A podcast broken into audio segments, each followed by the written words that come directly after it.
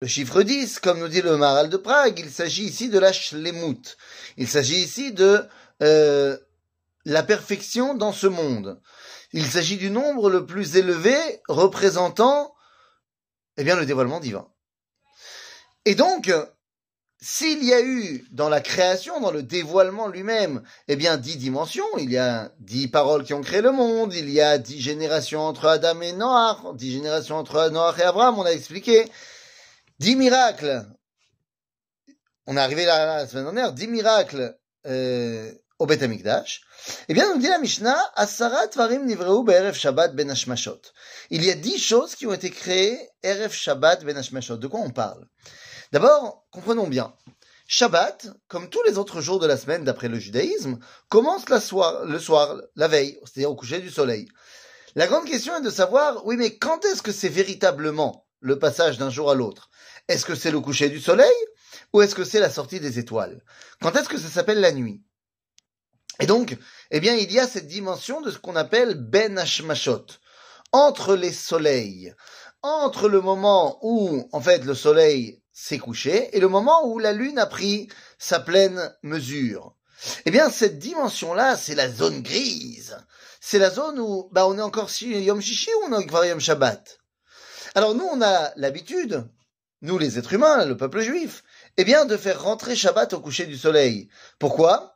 Eh bien, parce que comme on ne sait pas exactement quel est le moment du Shabbat et qu'on ne veut pas euh, tomber dans une transgression du Shabbat, alors on prend à minima.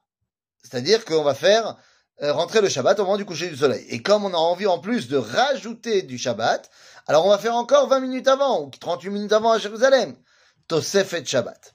Mais en vérité, cette zone de Ben Hashmashot, c'est une zone où, bah, en fait, c'est encore un peu le Yom Shishi. Et donc, c'est encore un peu le moment où Dieu peut créer. Puisque Shabbat, qui vaut Shabbat, il a arrêté, mais Yom Shishi pas trop. Et donc, il y a dix choses qui vont faire écho aux dix paroles du dévoilement du monde, où Akadosh Baruch va créer des choses. Alors, c'est quoi? Veloen, Piaretz. Le fait que la terre a ouvert son ventre pour engloutir Korach et sa bande.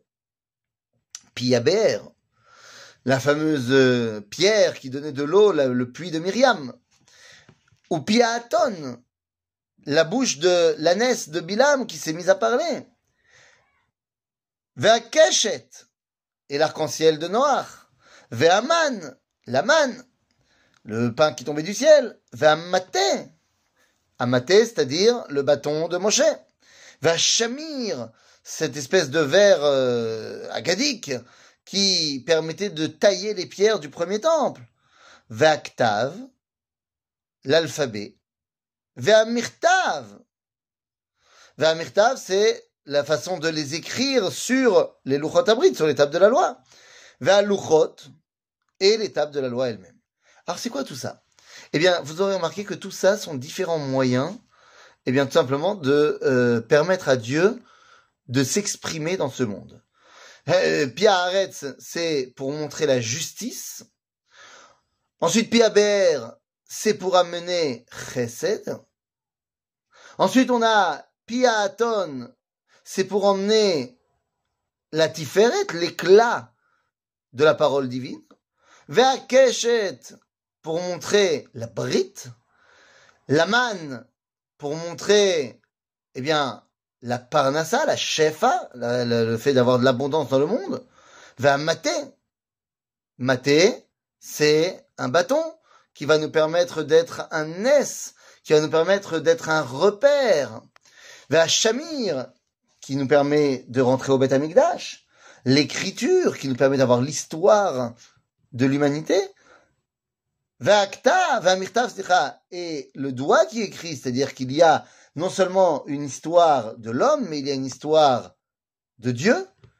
Historia, c'est Esteria, le moyen que Dieu a de se dévoiler incognito, comme dirait l'autre. Ve'aluchot, c'est le témoignage. Donc nous avons dix choses qui nous permettent de bah, d'affirmer la relation entre Dieu et l'homme.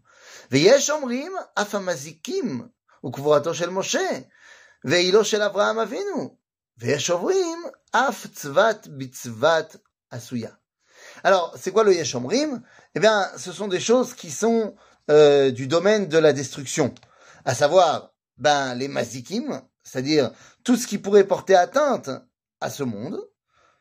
Euh, la Kabbalah nous dira ce sont les shedim, les démons.